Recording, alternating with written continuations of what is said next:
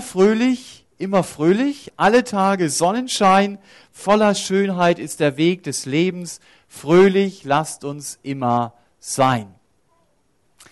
Mein Freund hat mal zu mir gesagt, du Thomas, das Lied stimmt einfach nicht. Auch wenn ich auf dem Weg mit Jesus bin, dann äh, bin ich nicht immer fröhlich. Es gibt durchaus Zeiten, wo ich auch sehr traurig bin und deswegen hat er das Lied umgedichtet. Er hat dann gedichtet, immer fröhlich, immer fröhlich, Jesus ist mein Sonnenschein. Weil er gesagt hat, auch wenn ich in diesen schwierigen Situationen drinstehe, dann darf ich mich einfach daran freuen, dass Jesus mein Sonnenschein ist. Aber ich würde sogar noch weiter gehen. Vielleicht kennt ihr das auch, dass wir als Christen das manchmal auch erleben, dass unser Herz manchmal gar nicht fröhlich ist dass wir manchmal das gar nicht im Blick haben, dass Jesus mein Sonnenschein ist.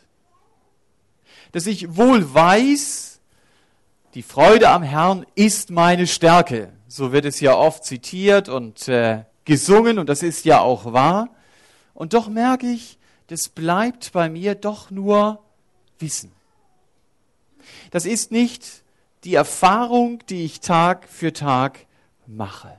Ich lebe in der Dürre. In dürren Zeiten, und die gibt es in der Nachfolge des Herrn Jesus leider viel zu oft. Und die Frage ist, wie gehe ich mit diesen Zeiten um? Was kann ich dagegen tun? Und das sind Fragen, um die es mir heute Morgen gehen soll. Und ich kann es euch gleich vorweg sagen, ich habe keine Patentantwort. Dass man sagt, leg den Schalter um und wenn du das tust, dann wird der Heilige Geist dein Leben neu erfüllen und dann wird die Freude am Herrn Jesus dein Leben nur so bestimmen, dass du gar nicht weißt, wohin mit dieser Freude. Diesen Schalter gibt es nicht unbedingt. Aber, und das ist mir auch sehr wichtig, ich muss in dürren Zeiten, wo es mir so geht, nicht ratlos und hilflos dastehen. Ich kann von Vorbildern der Bibel lernen. Wie sind Sie mit solchen Zeiten umgegangen? Das ist die Frage. Und wenn wir mit offenen Augen die Bibel lesen, dann merken wir sehr schnell, auch Menschen, die Gott vertraut haben, wirklich von Herzen vertraut haben, sind in tiefe Krisen gekommen.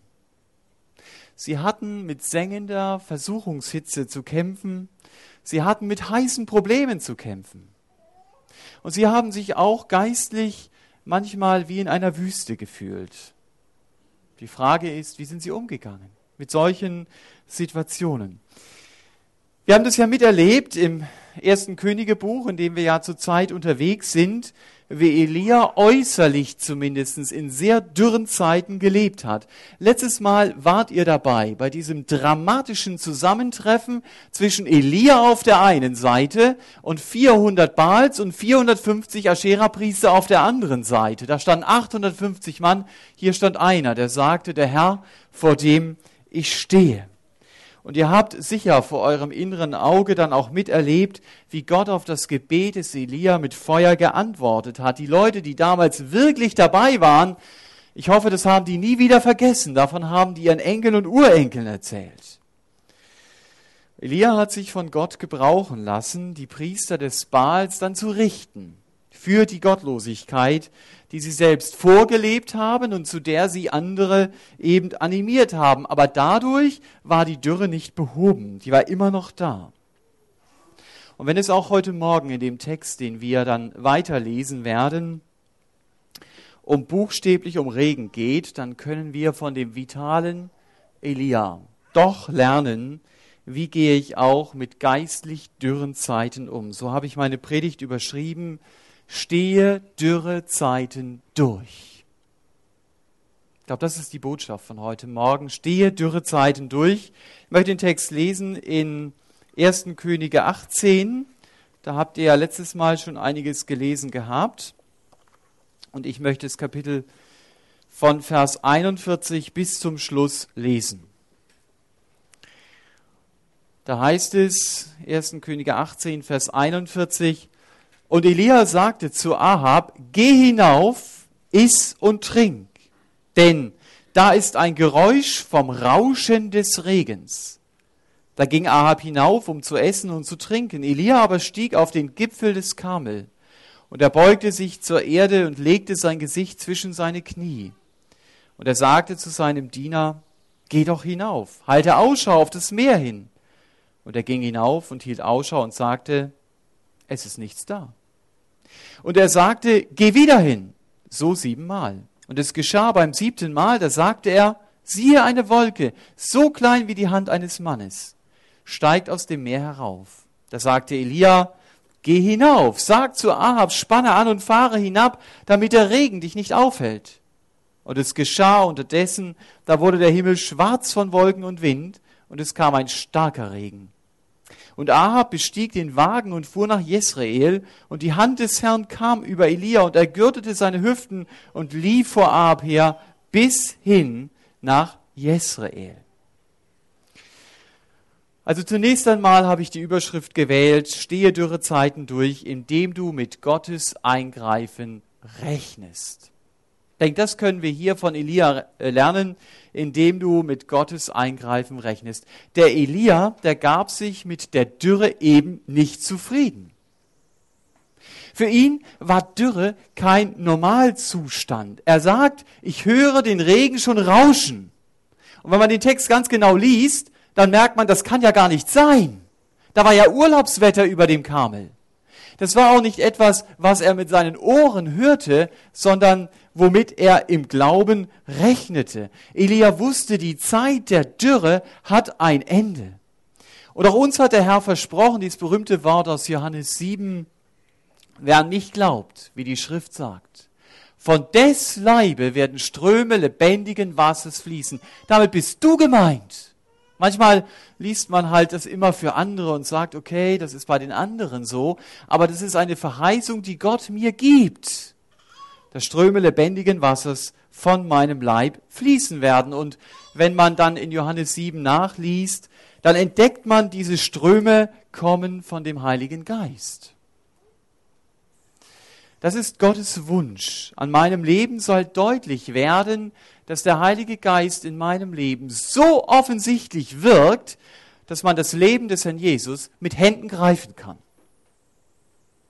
Mir fallen da zum Beispiel Bibelstellen ein, wie Johannes 5, Vers 22. Da heißt es ja, die Frucht des Geistes ist nicht meine Frucht, sondern etwas, was Gottes Geist in meinem Leben wirkt, ist Liebe, Freude, Friede. Das wird dann deutlich in meinem Leben.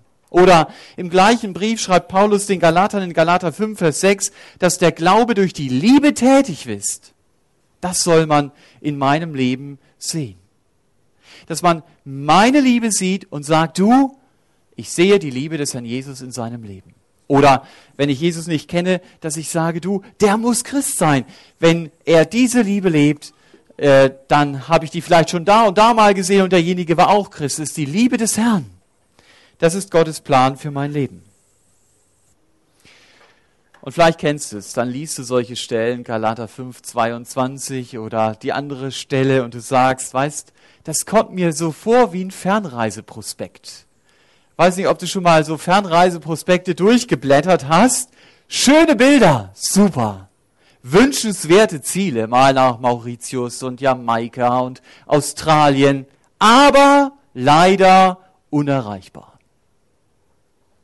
Und manchmal kommt es so vor, wenn ich das lese von dem Leben des Herrn Jesus in mir, dass ich sage, das ist wie ein Fernreiseprospekt. Super Bilder, scheint aber für mich unerreichbar zu sein. Das ist, wenn ich Dürre persönlich erlebe. Es gibt manchmal auch Dürre, die ich in meinem Umfeld erlebe. Da rede ich von Jesus ständig und immer und überall und es tut sich nichts. Keine Reaktion eher Widerstand. Mir fiel ein Lied ein, das um die letzte Jahrhundertwende oder ja, ja, Jahrhundertwende gedichtet wurde. Singen es häufig von Daniel Riddle, hat es gedichtet und er hat geschrieben, mächtige Ströme des Segens, hört ihr es rauschen von fern. Über die Herzen der Sünder kommt's wie von, vom Geiste des Herrn. Das hat mich sehr erinnert an Elia. Er hat hier das Rauschen gehört und es war noch gar nicht da. Als er diese Verse gedichtet hat, hat er überhaupt noch nichts gesehen. Aber er hat sich darauf gestützt und so drückt er es in diesem Lied ja auch aus. Mächtige Ströme, Ströme, dein Wort uns verheißt. Herr, wir bitten und flehen, send uns in Strömen den Geist. Er hat das Versprechen Gottes gehabt, darauf stützt er sich und mit diesem Versprechen kommt er zu Gott. Und hier sind wir wieder bei Elia. Auch er hat sich mit der Dürre nicht abgefunden. Und ich wünsche mir das für mich. Und ich wünsche mir das für uns, dass wir es genauso machen wie er. Dass wir nicht sagen, ja, nun ist es einfach mal so. Gut, dann ist es so, aber dass ich trotzdem weitergehe. Dass ich bei langen geistlichen Durststrecken, und die sind manchmal länger als ein Tag, den Kopf nicht hängen lasse und schließlich resigniert in den Sand stecke und sage, ach komm, hat doch eh alles keinen Zweck. Wenn ich in dürren Zeiten lebe, dann ist es so, dass Gottes Wort an mir vorbeirauscht. Ich schlage die Bibel auf und irgendwie stehe auf und jemand fragt mich, was hast du gelesen? Und ich sage, ja, was habe ich eigentlich gelesen? Es fällt mir dann unheimlich schwer zu beten. Das ist dann ein wirklicher Kampf. Dass ich sage, Herr, das ist doch nicht normal. Eigentlich müsste ich doch das Verlangen haben, mit dir zu reden, aber es ist nicht da. Und die Freude am Herrn, naja, die ist Geschichte in meinem Leben. Und wenn das so ist, dann, dann muss ich mich fragen, warum ist denn das so? Wo ist der Grund? Das finde ich auch sehr wichtig hier von dem Kontext zu sehen. Es gibt nicht immer die Antwort, aber man darf in 1. Könige 18 auch nicht übersehen, dass bei Elia der Götzendienst der Grund war, warum Gott nicht mehr zu seinem Volk reden konnte. Ihnen war alles andere wichtiger als Gott. Und die Frage muss ich mir natürlich zuerst stellen. Da habe ich da nicht, das ist nicht immer die Antwort. Und doch muss ich sie mir zuerst stellen, was bestimmt mein Leben? Womit verbringe ich meine Zeit? Bei Israel ging es sogar um Sünde. Und wenn ich an Sünde festhalte, dann ist natürlich klar, dass die Freude an Gott mein Leben nicht bestimmen kann.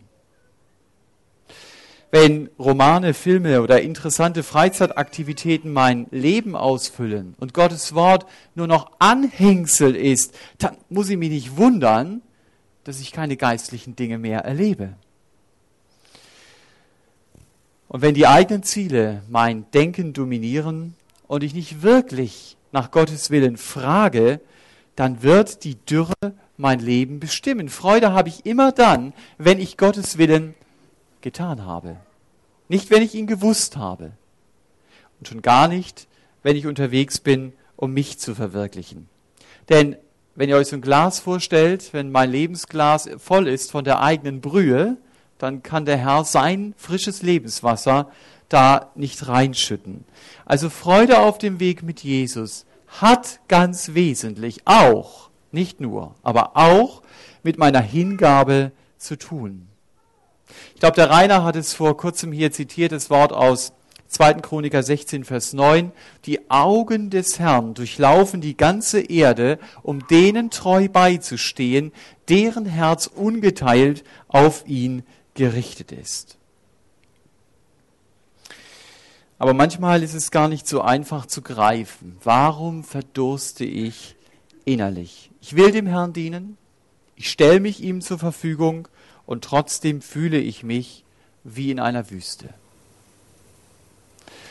Und dann will ich das von Elia lernen, dass er die Trockenheit nicht hingenommen hat. Das ist sehr interessant. Wir haben es in diesem Text gelesen. Ahas geht erstmal essen und trinken, Elia ins Gebet. Das sind zwei verschiedene Orte, die die beiden aufsuchen.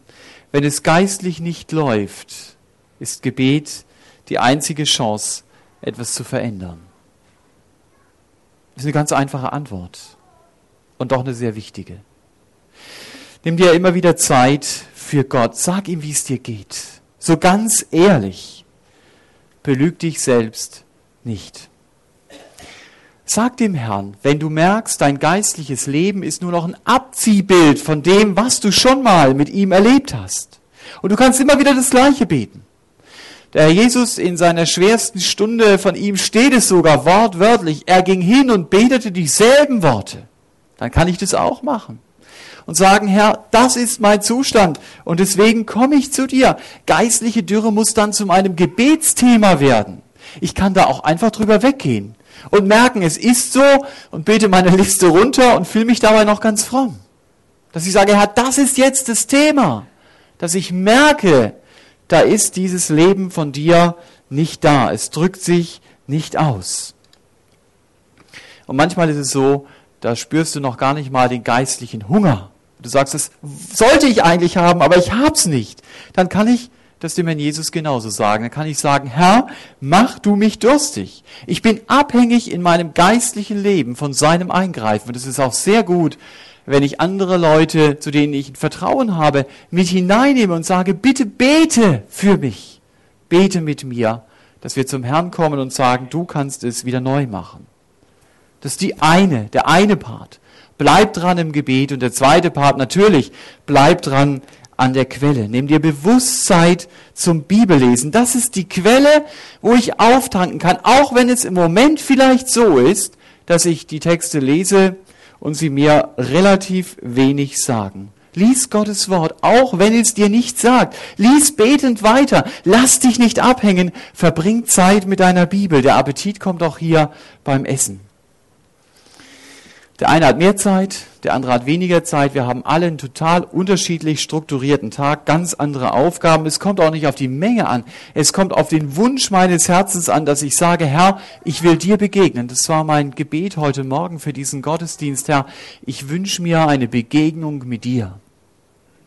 Und wenn ich die Bibel aufschlage, dass das auch immer wieder etwas ist, was mich bewegt, Herr, ich will dir begegnen. Ich lese die Bibel doch nicht, um die Bibel gelesen zu haben sondern um eine Beziehung zum Herrn tief zu vertiefen. Und ich kann auch meinen Tagesablauf checken und sagen, auf welche Dinge könnte ich auch gut verzichten. Und diese Zeit wirklich dazu zu schlagen und fürs Bibellesen draufzulegen. Also um es kurz zusammenzufassen, was mache ich gegen geistliche Dürre? Ich denke, wichtig ist, sei ehrlich. Gesteh sie dir zunächst mal ein. Gesteh dir ein, ich laufe mit hängender Zunge durch die Gegend. Und ich stehe in der Gefahr, den Kopf in den Sand zu stecken, auch wenn es auch kein anderer merkt. Darauf kommt es ja überhaupt nicht an. Und wenn du dich ernsthaft gefragt hast, gibt es einen offensichtlichen Grund, warum das so ist, und du kannst keinen Grund greifen, dann bete darum, dass der Herr dir Sege des, der Ströme des Segens schenkt, dass er in dein Leben eingreift. Such dieses Eingreifen Gottes in deinem Leben und bleib an der Quelle, dem Wort Gottes. Verbring Zeit mit der Bibel. Ich kenne das auch, wenn es uns geistlich nicht gut geht, dann versuchen wir, uns irgendwo anders Nahrung herzuholen, Entlastung zu finden. Wenn es mir dann sowieso schon schlecht geht, dann versuche ich doch woanders irgendwo eine Entlastung zu haben. Ich gönne mir einen schönen Urlaub, ich kaufe mir das siebte Paar Schuhe und vielleicht dem nächsten neuen Schuhschrank, damit sie auch Platz haben. Äh, ich gehe immer wieder zum Essen und so weiter. Ich tue mir einfach was Gutes und es ist ja auch gut, wenn ich mir was Gutes tue. Dagegen ist ja nicht zu sagen. Aber eins ist klar. Diese Dinge können niemals meine Beziehung zum Herrn ersetzen. Ich bin für die Beziehung mit Jesus geschaffen und deswegen kann nur diese Beziehung mein Leben wirklich erfüllen. Und deshalb können keine Dinge dieser Welt mein Leben ausfüllen. Das predigen wir ja immer in evangelistischen Veranstaltungen. Aber ich glaube, manchmal muss ich es für mein eigenes Leben kapieren, dass das wirklich so ist, dass allein der Herr es ist, der all meine Mangel ausfüllt. Wir singen es in einem Lied, Jesus, du allein bist genug. Aber ist er das auch? Denke, das darf ich ihm auch immer wieder sagen. Der Jesus selbst sagt in Johannes 4, das ist meine Speise, dass ich den Willen dessen tue, der mich gesandt hat. Er sagt, das macht mich satt. Und alles andere lässt mich hungrig vom Tisch aufstehen. Und deshalb lauf nicht in die Falle und such deine Erfüllung bei irgendwelchen materiellen Dingen oder Beziehungen oder was immer das sein mag, was du dir wünschst. Das mögen alles gute Sachen sein aber sie können dich nicht wirklich erfüllen. Such den Herrn. Bitte ihn, dass er dir die Fülle schenkt. Und manchmal können wir es gar nicht greifen. Warum ist der Herr so weit weg? Warum fühle, warum spüre ich seine Nähe nicht? Scheint mir manchmal so in geistlich schwierigen Zeiten, dass der Herr mir zeigen will, mein Kind, versteh's doch endlich. Ich allein bin derjenige, der all deinen Mangel ausfüllt. Und er will mir helfen, das eben nicht nur zu singen, wenn ich auch gleich nichts fühle von deiner Macht. Du führst mich doch zum Ziele, auch durch die Nacht. Aber da muss ich erstmal durch, wenn ich nichts fühle. Bei kleinen Kindern ist es so, wenn man hinter die Tür geht, dann kriegen sie Panik, weil die Mama oder der Papa weg ist. Aber er ist ja ganz nah, er ist hinter der Tür. Aber sie sehen ihn oder sie nicht. Und manchmal muss der Herr so Zeiten zulassen, dass er mir hilft, seinem Wort zu vertrauen. Zu sagen, Herr, auch wenn die Freude jetzt nicht überschäumend da ist, auch wenn ich keine tollen Gefühle habe, sondern eher das Gegenteil, ich glaube, du stehst hinter der Tür. Du bist ganz nah. Also stehe Dürrezeiten durch, indem du mit Gottes Eingreifen rechnest. Rechne damit und steck den Kopf nicht in den Sand. Dann von dem Text ausgehend, stehe Dürrezeiten durch, indem du geduldig nach Gottes Handeln Ausschau hältst. Das hat Elia gemacht. Darum dreht sich dieser Text. Er bleibt im Gebet dran. Und was mir an ihm gefällt, er lässt sich davon nicht beeindrucken, dass zunächst nichts passiert. Gar nichts. Das erste Mal nicht, das zweite Mal nicht, das dritte Mal nicht, das vierte Mal nicht. Okay, packen wir es ein, schieben wir es weg war nicht Gottes Wille. Elia bleibt dran. Der Knecht muss sechsmal in Richtung Mittelmeer laufen. Ich weiß nicht, ob ihm das, ob er das toll fand, ja. Gesagt, okay, ich weiß das Ergebnis ja schon jetzt, aber Elia, weil du es bist, ja, ich gehe. Und der Himmel bleibt wolkenleer. Schönstes Urlaubswetter. Elias Gebet war zielgerichtet. Er hat um Regen gebetet und er hat Ausschau gehalten, dass Gott sein Gebet beantwortet. Im Neuen Testament lesen wir das einmal bei Jakobus, der ja auch den Elia zitiert. Er sagt Jakobus, wer zweifelt, der soll nicht denken, dass er von Gott etwas bekommt. Wow. Also, das heißt wirklich zu erwarten, zu sagen, Herr, eigentlich äh, ist die Wetteransage anders für die nächsten zwei Monate hier in Israel. Aber ich will dir vertrauen, dass du handelst, dass du auf mein Gebet antwortest. Und es ist für mich eine Herausforderung, wenn ich diesen Text lese. Sag mal, was erwarte ich eigentlich noch von Gott im Gebet? Erwarte ich noch irgendetwas? Ich meine, wir haben da gute Wege gefunden. Wir beten so allgemein, dass es gar nicht auffällt, wenn Gott unser Gebet erhört. Damit wir alle möglichen Türen auch offen lassen und sagen, naja, so war es wahrscheinlich nicht und so war es auch nicht gemeint. Elia ist hier sehr konkret. Er betet um Regen. Er betet darum, dass Gott in die Situation eingreift. Natürlich weiß ich nicht immer genau, bin ich hier in Gottes Führung bei dem, was ich bete. Das ist ja auch wichtig, im Gebet wirklich die Führung, der Führung Gottes sicher zu sein. Aber dass mein Leben Gottes Größe deutlich macht, wenn ich das bete, dann bin ich immer in seiner Führung. Und darum darf ich beten, auch wenn zunächst gar nichts passiert, bleib dran. Wenn du merkst, ich stehe in dieser Dürre, Herr, du hast versprochen und du kannst. Du kannst. Und jetzt bitte ich dich, dass du es auch tust. Aber weißt du was? Gott lässt sich manchmal Zeit, bis er antwortet. Das ist schwierig für uns. Das sind wir gar nicht gewöhnt. In unserer Zeit, wo es heißt, heute bestellt, morgen geliefert. Und wenn Sie es noch schneller wollen, ne? Zwölf Stunden Service oder so. Das sind wir gewöhnt. Wir rufen an und ist besetzt. Unglaublich, dass die Hotline nicht noch mehrere Sachen geschaltet hat, dass ich gleich durchkomme. Mir ist es sogar am Wochenende in der Kleinstadt so gegangen. Da fährst du in der ersten Sekunde nicht an, äh, an der Ampel und gleich wird gehupt. Denke ich, wow, also hier auch schon, okay. Aber wenn ich geduldig bleibe und immer wieder komme, dann zeigt es, es ist mir wirklich ernst. Ich will, dass mein Leben vom Geist Gottes bestimmt wird, dass das Leben in Jesus meine größte Freude ist. Und ich weiß nicht, ob du es dann so beten willst. Es ist ein gefährliches Gebet. Aber sag's doch dem Herrn, ich will dieses Leben um jeden Preis. Ich weiß nicht, welchen Preis er einsetzt. Du kennst sicher dieses Beispiel, ich, ich erinnere mich ab und zu manchmal oder ab und zu daran, äh, von diesem weißen Blatt Papier, unter dem ich einfach nur meine Unterschrift setze. Da steht eigentlich gar nichts drauf. Und dass ich sage, Herr, du darfst eintragen, was du willst. Ich habe unterschrieben. Um jeden Preis. Herr, ich will dieses Leben. Dieses Leben, das du schenkst. Und oft sind diese Zeiten, wo ich Gott alleine suche, wo ich mir Zeit nehme, ihm zu begegnen, Zeiten, wo ich ihn tiefer kennenlerne, wo ich vielleicht in etwa, also der Spur nach, nur sagen kann wie Elia, Herr, ich habe dich vom Hören sagen gekannt, aber jetzt habe ich dich intensiver erlebt. Nun hat mein Auge dich gesehen. Es ist mir ganz wichtig geworden, auch in der Vorbereitungen, Erfahrungen mit Gott sind keine Expresslieferungen. So im Vorbeigehen. Sie entstehen aus dem vertrauten Umgang mit dem Herrn. Und sie wachsen auf der Haltung, Herr, ich will dir gehorchen. Ich will dein Wort lesen, um dir zu gehorchen. Geistliches Wachstum braucht Zeit.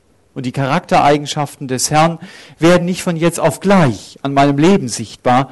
Das ist ein Prozess, in dem aber auch ich gefordert bin, dass ich meine leeren Hände immer wieder ausstrecke und dass ich sage, Herr, füll sie. Du siehst, diese Hände sind leer und ich bin davon abhängig, dass du sie füllst. Das will ich von Elia lernen. Er ist geduldig dran geblieben, hat sich nicht beeindrucken lassen von dem, dass nichts passierte. Und beim siebten Mal kommt die gute Nachricht. Sehr unscheinbar noch von dem Diener, der sagt, ich sehe eine Wolke, aber pff, ist so groß wie eine Männerfaust. Also jetzt ist sie da und demnächst vergeht sie wahrscheinlich. Ist mir so wichtig geworden, wer erwartungsvoll betet, der ist sensibel für Gottes Handeln, auch wenn es noch so unscheinbar ist. Wenn ich am Morgen bete, Herr Jesus, gib du mir Möglichkeiten, dich zu bezeugen, dann werde ich sensibel durch den Tag gehen und dann werde ich diese Möglichkeiten auch entdecken, die der Herr mir vor die Füße legt, weil ich von ihm erwarte, dass er handelt. Es geht also darum, Dürrezeiten durchzustehen, indem du geduldig nach Gottes Handeln Ausschau hältst. Und ein drittes, Stehe dürre Zeiten durch, indem du Gottes Handeln erlebst.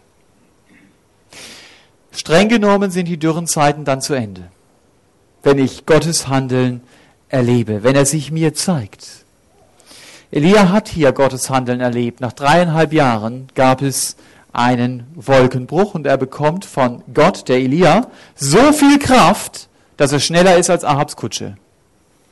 Das hat hier der Text uns gesagt. Er läuft also die ganze Zeit die langgestreckte Gebirgslandschaft des Karmel herunter, bis er schlussendlich in Jesrael im Tal angekommen ist. Also das ist ganz sicher Olympia verdächtig hier. Wir haben alle schon Gottes Handeln erlebt, persönlich und als Gemeinde. Und es soll uns Mut machen. Ich habe das gerade gehört am Wochenende, fand ich wieder interessant, wie Gott wirkt äh, schon ein bisschen her, die Zeit der Hippies, ja, dass man mit langen Haaren durch die Gegend lief und ziemlich verrückte Dinge tat. Und äh, da habe ich gehört, da haben zwei richtig abgefatet, kamen von der Party nach Hause, lagen miteinander im Bett und kamen auf einen völlig wirren Gedanken. Sie kamen plötzlich auf den wirren Gedanken, wir holen mal unsere katholische Konfirmationsbibel raus und lesen da einfach mal drin. Und das haben sie gemacht. Und sie haben Matthäus 24 aufgeschlagen. Und sie haben begriffen, in dieser Zeit leben wir ja. Und ihre Reaktion war, dass sie sich bekehrt haben. Und wirklich bekehrt haben. Das sind Wege, die Gott manchmal geht. Die wir uns als Menschen gar nicht ausdenken können. Und ich habe es der, auf der Gemeindefreizeit schon gesagt, als wir die, die Zeugnisse für unsere Homepage zusammengestellt haben. Da hat es mich echt berührt zu sehen, wie Gott viele von euch erreicht und verändert hat. Also wer es noch nicht gelesen hat, der sollte es tun. Und wenn die Gebetsstunde kommt, der weiß, wir als Gemeinde haben immer wieder, wie Elia auch hier, Gottes Handeln und seine Führung erlebt. Auch das beeindruckt mich. Da beten wir für eine bestimmte Sache und Gott reagiert. Er hätte es ja gar nicht nötig, aber er tut es. Und das macht mir Mut für mein eigenes Leben, wenn ich sehe, Gott handelt in dem Leben von anderen. Ich habe zum Beispiel daran gedacht, dass einige von uns Arbeitsplätze bekommen haben, äh, die eigentlich sehr weit weg waren, also wo sie nie gedacht, glaubt hätten, dass sie sie bekämen. Und doch war es so. Gott hat Gebet erhört. Es macht mir Mut. Auch wenn ich in existenziellen Nöten dann stehe, dass ich Gott vertrauen darf. Derselbe Gott, der in dem Leben der anderen gehandelt hat, der kann auch in meinem Leben handeln. Und manchmal, das wissen wir, lässt Gott uns manche Schwierigkeiten, damit wir von ihm abhängig bleiben. Bei einem allzu barrierefreien Leben kann es sein, dass ich mir meinen eigenen Weg suche und gar nicht nach Gottes Weg frage. Und deswegen ist es Gottes großes Ziel, mir ein Leben in der Gemeinschaft mit ihm zu schenken und nicht unbedingt ein bequemes. Mir fiel dieser Text ein aus Jesaja 64, Vers 3 da heißt es, kein Auge sah je einen Gott außer dir, der an dem handelt, der auf ihn harrt. Der an dem handelt, der auf ihm harrt. Gottes Handeln in meinem Leben hat mit Geduld zu tun und hat eben mit Ausharren zu tun. Und auch wenn mir die Zunge im Moment aus dem Hals hängt, rechne damit, Gott wird handeln. Vertrau ihm. Auch wenn du noch nichts siehst, auch wenn du noch nichts fühlst. Manchmal hoffen wir auf Gottes Handeln in weiter Ferne und stolpern über die Möglichkeiten, die er uns vor die Füße legt, wo er sagt, hier will ich in deinem Leben handeln. Wenn er mir zum Beispiel Sünde zeigt und sagt, komm, das sollst du bekennen. Wenn er mich ermahnt, seiner Liebe konkret zu leben, anderen praktisch zu helfen, mir seine Kraft schenkt, das zu tun, dann ist es Handeln Gottes an meinem Leben. Ich muss mich auch nicht auf einen Bereich nur fixieren, sondern behalte deine Augen offen, wo Gott in deinem Leben handelt. Und die Frage muss ich mir stellen, wenn ich diesen Text lese, höre ich Gottes Stimme noch, wie Elia die Stimme hier gehört hat? Oder lebe ich nur nach einem äußeren frommen Muster? Das musst du nicht. Du bist dazu berufen, in der Beziehung mit Gott zu leben, seine Stimme zu hören manchmal habe ich vielleicht gar nicht mal die Sehnsucht, dass sich manches in meinem Leben ändert, aber dann darf ich dafür beten und sagen, Herr, wenn du an meinem Leben handelst, dann ist das immer Gnade und ich will das erleben. Aber ich kann es nicht machen. Ich habe Zeiten erlebt in meinem Leben, da sind Menschen reihenweise zum Glauben gekommen. Einer nach dem anderen. Das kann man aber nicht machen. Das ist etwas, was Gott tut. Äh, es ist so, da lesen zwei Christen die gleiche Bibel, den gleichen Text, und der eine ist berührt und sagt, der Herr hat zu mir geredet. Der andere sagt, ich habe die Bibel gelesen. Ich kann es nicht machen. Aber ich darf sagen, Herr Jesus, du kannst in meinem Leben handeln. Und wenn er in dem Leben des anderen handelt, dann ist eins ganz wichtig, nicht neidisch zu werden oder zornig auf Gott dass ich sage, Herr, wieso nimmt er jeden Morgen etwas mit aus seiner Bibellese und ich nicht? Das macht mich jetzt wütend, dass du an ihm so handelst und an mir anders. Dann nimm es als Motivation und sage, Herr Jesus, wenn du es bei ihm tun kannst, dann weiß ich nicht, warum du es im Moment bei mir nicht tust. Aber ich will damit rechnen, dass du in meinem Leben handelst.